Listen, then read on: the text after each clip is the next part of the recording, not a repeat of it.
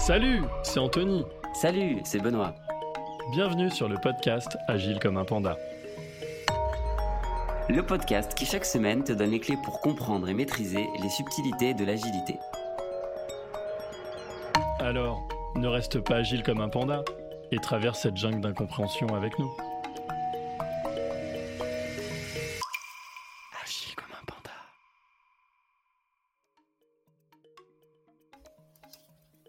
Bonjour à tous, bienvenue pour un nouveau épisode du podcast Agile comme un panda. Alors cette semaine, on va vous parler d'une nouvelle cérémonie qui est le sprint planning. Donc le sprint planning, c'est une réunion également qui est très importante, dont le but est de définir l'ensemble des besoins, donc des user stories, qui seront éligibles au sprint. Alors qu'est-ce que tu peux nous en dire, Benoît? Euh, salut Anthony. Alors ouais, e- effectivement, c'est une cérémonie euh, très importante, hein, parce que comme tu l'as bien dit, elle va nous permettre de planifier notre prochain sprint et de savoir sur quoi on va travailler. Et, et moi déjà, bah, j'aimerais commencer en, en disant que euh, cette cérémonie se compose de trois parties différentes. Une première partie très importante, c'est la présentation des sujets candidats. Donc ça, on le verra après, mais le product owner présente les sujets qui peuvent potentiellement rentrer dans le sprint suivant. Ensuite, une deuxième partie qui vaudra aussi le coup, euh, effectivement, de s'y arrêter, c'est la partie estimation. Et puis, bah, enfin, la troisième partie, qui est la dernière, c'est une fois qu'on a fait ce travail-là, on va pouvoir planifier, remplir notre prochain sprint avec les user stories qui sont candidates euh, à, ce, à ce prochain sprint. Tout à fait. Donc, bah, commençons par la première partie, les US candidates. Donc, finalement, les user story candidates, ça présuppose que euh, le product owner, qui, je le rappelle, doit bien participer à cette réunion, euh, ait un backlog qui soit fourni. En général, on, on dit que le product owner doit avoir deux à trois sprints d'avance sur l'équipe de développement, justement pour avoir du stock et proposer des US euh, à l'équipe de développement. Et pourquoi le PO il doit être là? C'est que le ou la PO doit être là pour pitcher ses US qui sont candidates. Pitcher, c'est-à-dire que chaque US, elle doit être capable de la défendre un peu comme si c'était un projet à part entière et de dire, bah voilà, cette US, elle fait ça, elle permet de faire ça, euh, elle ne permet pas de faire ça, quels sont les critères d'acceptation ou de non-acceptation, elle doit pouvoir l'expliquer de la manière la plus claire possible à l'ensemble de l'équipe de développement. Ça, c'est le point le plus important. hein. Tu as parlé de, de critères d'acceptation. C'est primordial qu'à ce niveau-là, tous les membres de l'équipe, avant de pouvoir euh, estimer hein, une user Mhm. story, soient d'accord et aient la même compréhension des attendus de cette user story. Euh, ça paraît bête quand je le dis, mais ça arrive trop souvent euh, où, bah, qu'il y ait des personnes qui comprennent pas, pour, euh, pour qui ce- c'est pas clair. Et euh, bah, déjà, on part très mal dès le début si ça c'est pas clair. Donc ouais, là tu, euh, tu touches quelque chose d'important. Ouais, et si tu as un exemple de critères d'acceptation? Bah, euh, je En sais fait. pas, euh, imaginons qu'on soit sur une user story très basique, mais vraiment basique de chez basique. hein. Euh, je suis sur un site euh, commerçant. Euh, je veux que lorsque j'appuie sur le bouton checkout, ça m'envoie vers un, un une page où je paye. Euh, bah, il faut bien que dans mes critères d'acceptation, je précise le comportement attendu lorsque je clique sur ce bouton. Euh, C'est Mm. peut-être bête, mais si je me contente de dire lorsque je clique sur ce bouton, alors j'ai une page qui s'ouvre euh, de, de paiement. En fait, ça suffira pas. Euh, ça suffira pas pour mes développeurs, ça suffira pas pour, pour mes analystes, pour mes testeurs. Il faut vraiment que j'aille beaucoup plus en détail de ce que j'attends en tant que product owner. Yes.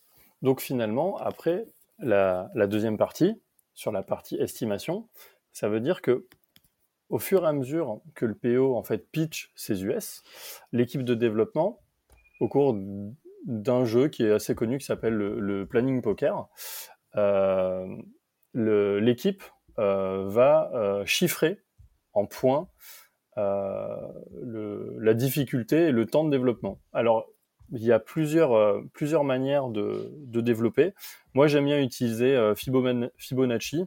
Donc, en fait, c'est que bah, dans le jeu de planning poker, moi, j'utilise pas tous les cartes. J'utilise que le 1, 3, 5, 8, 13, ce qui euh, un des modèles les plus pertinents pour vraiment euh, distinguer le poids et la difficulté des US. Parce que si vous devez expliquer c'est quoi la différence entre un 2 et un 4, ou un 6 et un 7, franchement, euh, ça va être un peu compliqué. Anthony, le, je pense que le sujet des story points aussi, c'est quelque chose sur lequel on pourra revenir un peu plus tard. Ça fait partie des, gros sujets et, des gros débats qu'on a quand on mm. parle agilité. Euh, mais dites-vous que quand on va faire des estimations en, story point, euh, c'est justement pour avoir quelque chose qui n'est pas forcément euh, tangible et c'est surtout une estimation relative. Quand je vais estimer une user story à un point et une autre à trois points, ça ne veut pas dire que un point c'est un jour homme et trois c'est trois jours hommes. Ça veut simplement dire que ma story à trois points me prend trois fois plus de temps euh, pour être euh, développée, testée et validée. Alors, on peut faire le rapprochement point jour homme, euh, mais c'est pas l'idée, c'est pas le but. C'est vraiment du relatif. Tout à fait. Et du coup, bah, pendant cette phase d'estimation, vous faites ça pour l'ensemble des US candidates et c'est là où se termine cette deuxième partie estimation. Oui, exactement.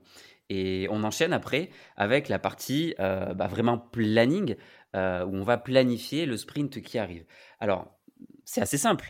On vient d'estimer toute une liste de user story candidates. Il faut aussi se dire que lorsqu'on arrive au sprint planning, on connaît la capacité en story point à faire de notre équipe. Donc on a une capacité, et puis en face de nous, on a un backlog. Et ça tombe bien, on a un product owner dont le travail, c'est de prioriser le backlog en fonction des priorités business. Donc normalement, il doit avoir une liste euh, de 1 à X user story par ordre de priorité pour lesquels on vient de mettre un nombre de story points. Donc, euh, je dis des bêtises, mais imaginons qu'on ait une capacité de 30 points.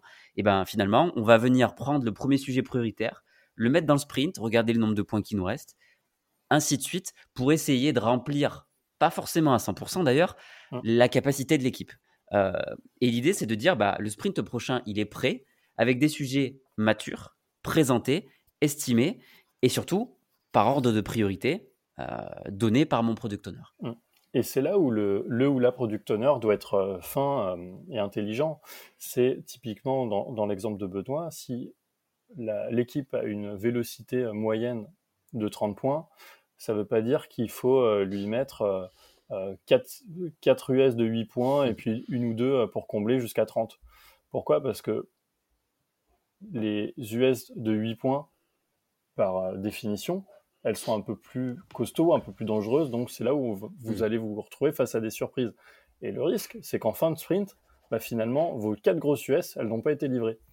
Ce qui veut dire que fin du sprint, quand le PO attendait une démo de 5, 5 US, potentiellement il n'en aura qu'une.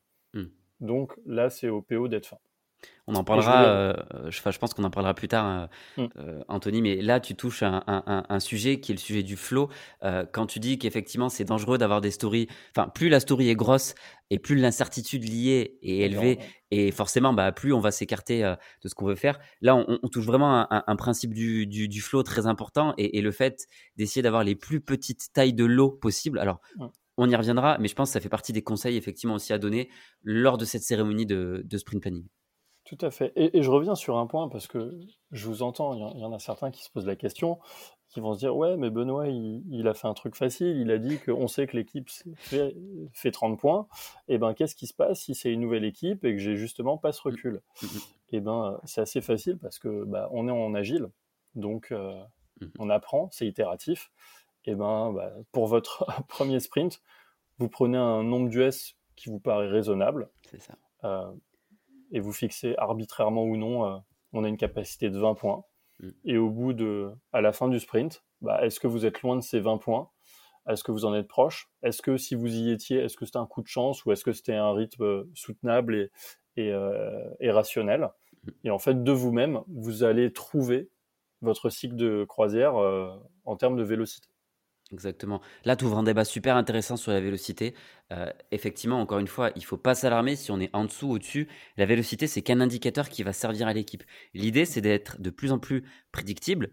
Euh, donc, effectivement, la vélocité va nous aider à arriver euh, vers une prédictibilité qui est meilleure en meilleure.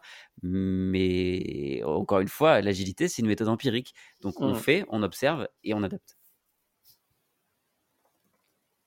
Super, Anthony. Je pense qu'on a un petit peu fait le, le tour.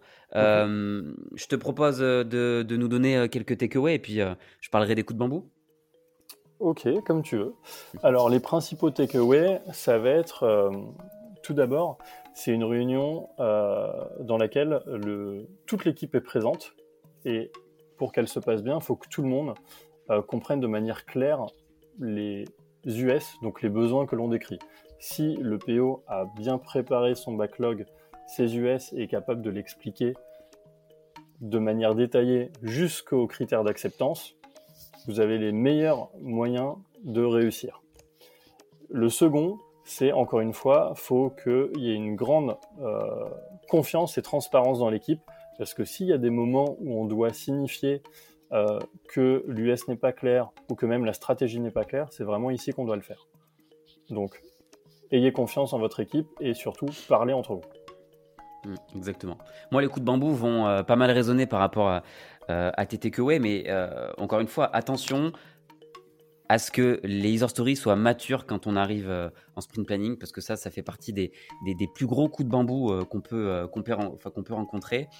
Également, tu l'as dit pendant le podcast, Anthony, le PO, c'est c'est sa réunion. C'est quand même lui qui doit la driver. C'est lui qui, euh, bah, qui connaît le backlog, qui euh, présente les sujets. Donc, euh, il, faut que le PO soit présent.